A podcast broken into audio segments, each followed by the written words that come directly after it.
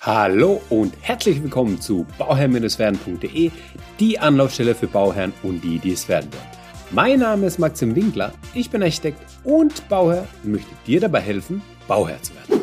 Die heutige Folge wird dir präsentiert von derdämmstoff.de. Hier dreht sich alles um Dämpfstoffe aus Glaswolle oder Steinwolle, kurz Mineralwolle. Mit Mineralwolle kannst du alles dämmen, vom Keller über die Fassade bis rauf zum Dach. Dabei profitierst du nicht nur von einem super behaglichen Raumklima, du sparst auch dauerhaft Heizkosten und hast somit die Investitionskosten ruckzuck wieder drin. Es lohnt sich also. Warum eine Dämmung mit Mineralwolle gelebter Klimaschutz ist, welche Vorteile sie noch hat und jede Menge praktische Tipps erfährst du auf derdämmstoff.de. Schau dich dort einfach mal um. Heute möchte ich mal ein wenig über, naja, über nicht einfaches Thema sprechen, zumindest nicht einfach für einen Podcast in meinen Augen, weil ähm, äh, ja es ein stark visuelles Thema ist. Trotzdem versuche ich mal Bilder bei euch, Bilder bei euch zu erzeugen, die vielleicht das transportieren, was ich im Sinne habe. Ich hoffe, es gelingt mir. Also seid gespannt. Das Thema ist die Fassade ähm, und die Fassadengestaltung. Ja, also mein, man kennt ja verschiedene Fassaden, verschiedene Arten von Fassaden. Und ähm, ja, ich weiß nicht, ob man darauf achtet, wenn man nicht Architekt ist. Aber wir Architekten achten da sehr drauf, wie die Fassade ausschaut. Denn die Fassade ist das Erscheinungsbild des Hauses. Die Fassade zeigt und, und, und äh, gibt Ausdruck, wie man ist, welche Persönlichkeit man ist, zum Beispiel.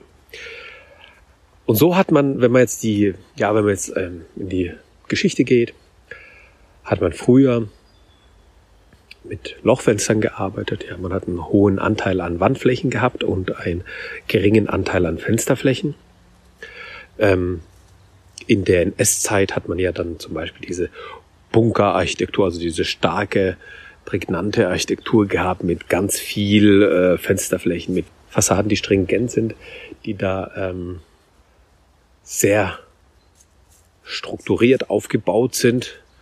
Lochfassaden mit gleichmäßigen Formaten hintereinander gereiht. Und als die Zeit dann rum war, hat man genau das Gegenteil gemacht.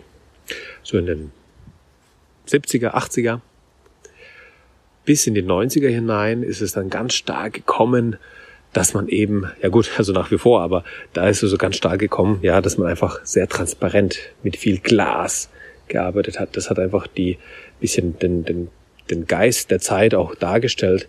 Ja, wir, wir sind demokratisch, wir transparent, ja, wir, wir zeigen, man kann von außen sehen, was wir innen drin machen.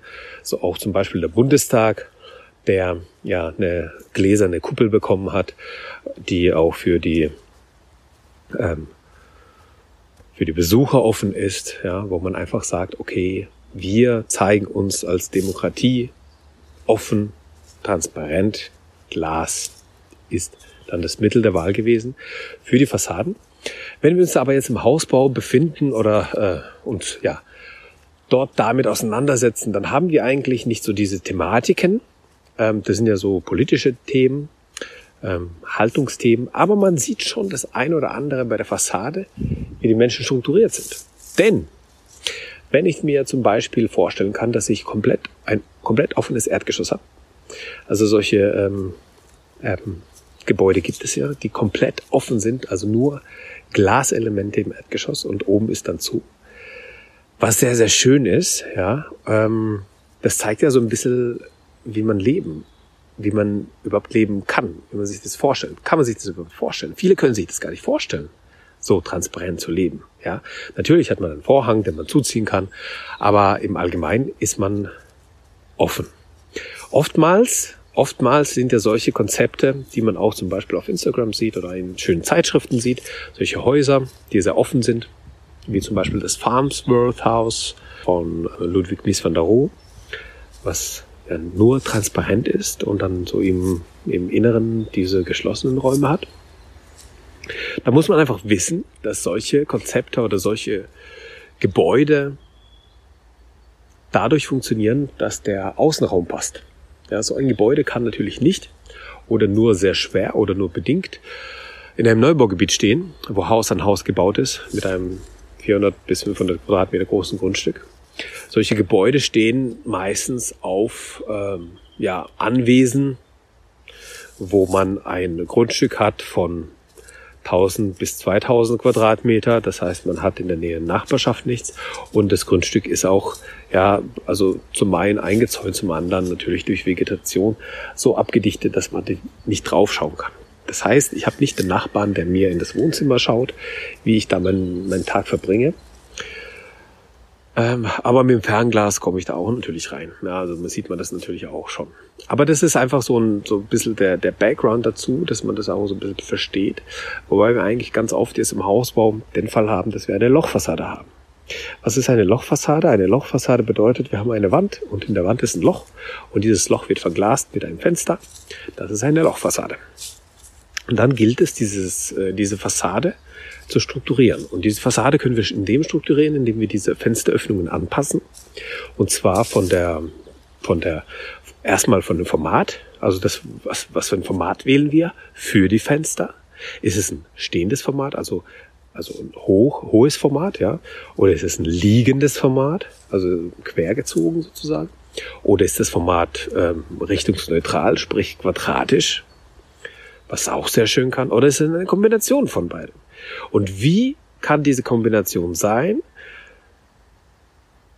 Wie sind die Fensteröffnungen zueinander? Wie sind die Formate der Fensteröffnungen? Wie sind die in der Fassade angeordnet? Es gibt so einen Grundsatz, dass die Diagonale einer, einer Wandfläche, also einer Wand, einer Hauswand, die Diagonale davon die ideale Form ist für, die, für das Fenster. Sprich, wenn ich ein eher hohes Haus habe, sollte ich eher hohe Formate verwenden. Wenn ich eher ein eher liegendes Format habe der Wandfläche, dann sollte ich lieber liegende Formate verwenden. Ja, so als, als Gestaltungsgrundlage erstmal. Aber es gibt ja die Möglichkeiten, einfach gute Kombinationen zu machen. Und äh, vielleicht ist es auch möglich, ein Fensterband zu machen. Oder vielleicht ist es auch möglich, ähm, damit zu spielen, also welche Möglichkeiten, Gestaltungsmöglichkeiten habe ich überhaupt da, ne, bei der Fassade? Vielleicht kann ich auch damit spielen, dass ich mir anschaue, ähm, in welcher Ebene ist denn die Verglasung? Ja, wir haben mittlerweile Wandaufbauten, die sind ja, zwischen 40 bis 60 Zentimeter stark. Und ähm, ich kann ja aussuchen, ob die Fensterscheibe innenliegend ist, also im Innenbereich, oder außenliegend ist, an der, direkt an der Fassade rein von der Dämmung her, also rein thermisch betrachtet, ist ja die, ähm, die, die Glasebene halt die thermische Hülle, ja, und die Glasebene sollte in der Dämmebene sein. Sprich, wenn ich ein Mauerwerk habe und davor habe ich eine Dämmung gesetzt, dann sollte dieses Fenster in der Dämmebene sein und nicht im Innenbereich. Habe ich ein monolithisches, ähm, monolithischen Wandaufbau, so ist es eigentlich völlig egal, wo das Fenster sitzt, am besten aber halt in der Mitte. Ja.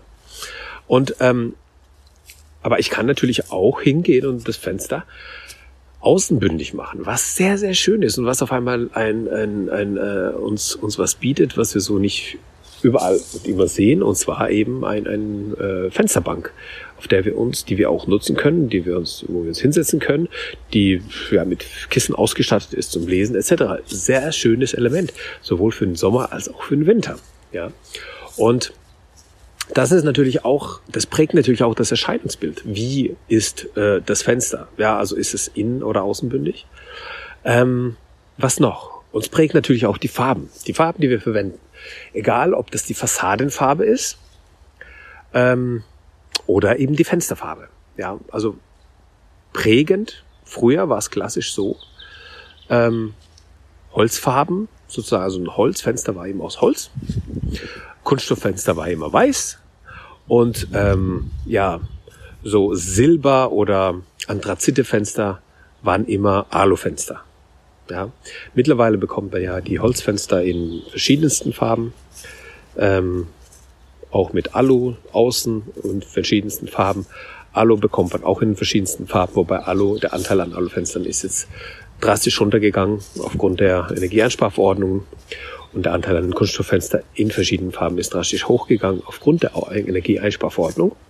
Aber die, ähm, ja, die Langlebigkeit der Kunststofffenster ist natürlich bei weitem nicht da, wo die der ähm, Aluminiumfenster sind.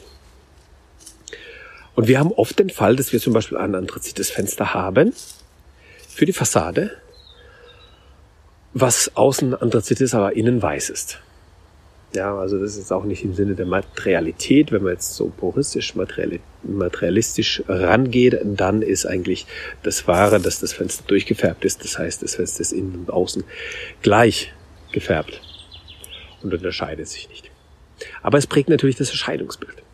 Ja, also neben dem, neben der Farbe, die wir aussuchen für, für die Fassade, ist natürlich auch die entscheidende, welche Fensterfarbe das ist, welches Format es ist, wie das Ganze angeordnet ist. Und jetzt komme ich zu dem Punkt, der ganz, ganz wichtig ist, zu verstehen für alle Bauherren.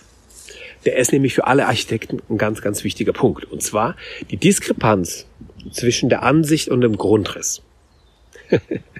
das hört sich jetzt irgendwie ganz komisch an, weil wir sagen, hä, was ist los? Ähm, und wieso sollte man, die Frage kommt auch ganz oft vom Bauherrn, und wieso sollte man überhaupt eine Fassade entwerfen? Die Fassade ist so, wie sie ist.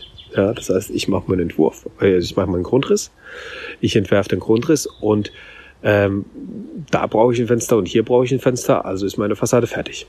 Gucke ich mir an, wie groß und so weiter, dann ist es fertig, damit getan. Ähm, die Architekten wollen immer ein harmonisches Erscheinungsbild des Hauses haben. Die wollen immer, dass dein Haus so ausschaut, dass es für dich angenehm ist und ja, dass es ja, für dich und für alle anderen angenehm ist, dass einfach schön ist für das Auge, das anzuschauen. Und deswegen gibt es einfach die Diskrepanz, dass man sagt, okay, hier hätte ich gerne Fenster, so und so groß. Aber von der Ansicht her passt dieses Fenster vielleicht da nicht so rein, nicht so gut rein. Und das Fenster würde vielleicht an, an, also an dieser Wand nicht gut reinpassen, aber dann um die Ecke wäre das Fenster viel besser zum Beispiel, ja, um den Raum zu belichten. Das passt aber im Grundriss nicht ideal. Und dann fängt diese Diskrepanz an zwischen Grundriss und Ansicht. Ja, also wo entwerfe ich oder was ist mir wichtiger, Grundriss oder Ansicht? Und da habe ich eine ganz klare Haltung. Ich sage, es ist beides wichtig. man, muss, man muss achten, dass man beides ähm, hinbekommt. Und zwar, dass man sowohl es hinbekommt, es im Grundriss harmonisch und gut, gut äh, dastehen zu lassen, als auch in der Ansicht, dass es ein interessantes und schönes harmonisches Erscheinungsbild ergibt. Das ist doch das Höchste, was es gibt und das müssen wir uns als Ziel setzen, das zu erreichen. Und wenn ich irgendwelche Abstriche machen möchte, möchte, ja, bin ich kein Freund von, aber möchte. Ähm, und einen Kompromiss schließen möchte, dann ist der Kompromiss für mich ähm, die, die Nebenfassade. Also irgendwelche Seiten, die nicht präsent sind, nicht so sehr präsent sind. Für mich ist die Seite der, des Gartens stark präsent, weil ich die natürlich, weil ich den Garten natürlich nutze, die natürlich im Erscheinungsbild da ist. Das heißt, vom, vom Garten aus schaue ich mir mein Haus an, aber vor allem eben die Frontansicht, äh, wie ich zu meinem Haus komme. Wie komme ich an? Wie fahre ich mit dem Auto an? Wie fahre ich mit dem Fahrrad an? Wie fahre ich, wie komme ich zu Fuß an? Wie stehe ich vor dem Haus? Wo ist mein Eingang? Wo schaue ich da hin? Das sind für mich die entscheidenden Ansichten. Da muss es harmonisch sein, weil du kommst jeden Tag von der Arbeit nach Hause und schaust dir dein Haus an. Oder egal, ja, jeden Tag kommst du, oder jedes Mal, wenn du nach Hause kommst und reingehst, schaust du dir das Haus an. Und wenn das nicht harmonisch ist, dann wirst du das merken. Und wenn das harmonisch schön entworfen ist, diese Fassade, dann wir sagen, wow, und jedes Mal denken, wow, ja, wir haben uns da zwar noch mal irgendwie zwei Wochen extra Gedanken machen müssen wegen der Fassade, aber so wie die geworden ist, ist doch einmalig. das würde ich mir wünschen für alle Bauherren, dass die das genauso sagen können. Von ihren Fassaden, von den Ansichten. Und ähm, die Folge dient einfach dazu, dass man so ein bisschen sensibilisierter wird für das Thema der Fassade, ein bisschen den Hintergrund hat, wieso die Architekten die Fassade so wichtig empfinden, wieso die Fassade ja, die Fassade ist einfach das Erscheinungsbild, ne? Und wieso die Fassade so, so, so, so auch wichtig ist und wieso die Fassade der Grund dazu sein kann, wirklich der Grund dazu sein kann, dass man den Grundriss nochmal überdenkt weil man durch die Fassadengestaltung auf einmal auf ein neues, auf eine neue Idee kommt, die dann im Grundriss umgesetzt wird. Und das gab es tatsächlich mehr als oft, ja. Und da kann ich sagen, da lohnt sich die Arbeit. das ist dann die Arbeit des Architekten. Ja? Und dann lohnt sich die Arbeit einfach, nochmal reinzustecken und zu sagen, hey, das ist zwar jetzt gut, aber wenn wir das im Grundriss ändern, so dass wir das Fenster hier noch in der Art und Weise anordnen können, dann ist es doch perfekt in der Ansicht und im Grundriss haben wir auch eine Verbesserung. Das ist doch ideal. Und dann lohnt sich diese Mehrarbeit, die man dann nochmal investiert. Mehrarbeit, ähm, ja, also nicht monetär betrachtet, also nicht von honorartechnisch, das für euch als Bauherrn mehr kostet. Nein, das ist ja inkludiert sozusagen die Leistung. Aber ihr müsst da vielleicht noch mal ein, zwei Wochen länger drauf warten auf das Ergebnis. Das kann euch vielleicht frustrieren oder vielleicht nochmal sagen, hey, wir wollten aber schon längst fertig sein. Ja, diese zwei Wochen werden euch nicht denn es Genick brechen. Und ähm, es lohnt sich dann, diese zwei Wochen mehr zu investieren, wenn ihr dann ein Ergebnis habt, wo ihr dann aufatmen könnt und sagen könnt, ja, das ist es. So ist es genau richtig. Das ist mein Traumhaus.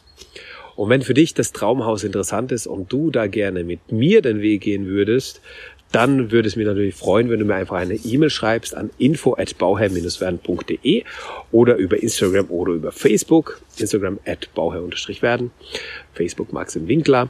Und dann ähm, schreibst du mir, wir sprechen uns äh, für ein ganz normales, kostenloses Erstgespräch, wo wir uns erstmal kennenlernen du mir etwas von dir erzählst. Ich meine, du kennst ja relativ viel von mir mittlerweile, aber du mal was von dir erzählst, was du vorhast, was dir im Kopf vorstrebt zu deinem Traumhaus. Dann sprechen wir einfach drüber und ähm, ich werde ja meine ersten Ideen einfach mal im Gespräch nochmal nennen. Und äh, wenn das also soweit passt, dann können wir ja auch vielleicht gemeinsam dein Traumhaus entwerfen in diesem Sinne wünsche ich dir das aller, allerbeste bei deinem Projekt Eigenheim und immer dran denken, um Bauherr zu werden, schau rein bei Bauherr werden. Ciao, dein Maxim. Vielen Dank noch einmal an unseren Sponsor, der Dämmstoff.de. Dort gibt's alle Infos und Tipps zum Thema Dämmen mit Mineralwolle. Den Link dazu findest du in den Show Notes.